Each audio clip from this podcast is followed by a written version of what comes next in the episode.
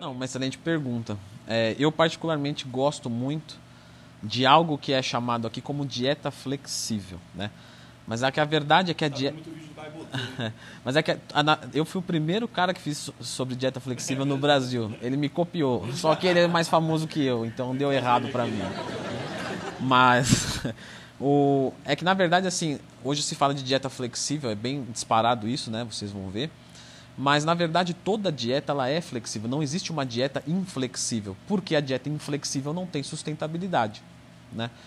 Então quando você se preocupa em fechar determinada carga calórica e uma distribuição específica de macronutrientes, e você pode preencher esses macronutrientes com alimentos específicos, isso facilita muito a sua vida.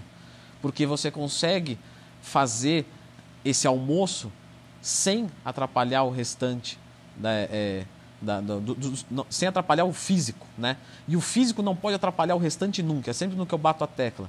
Se você abre mão de tudo da sua vida por causa do físico, não é, não é o lugar que você deve querer estar.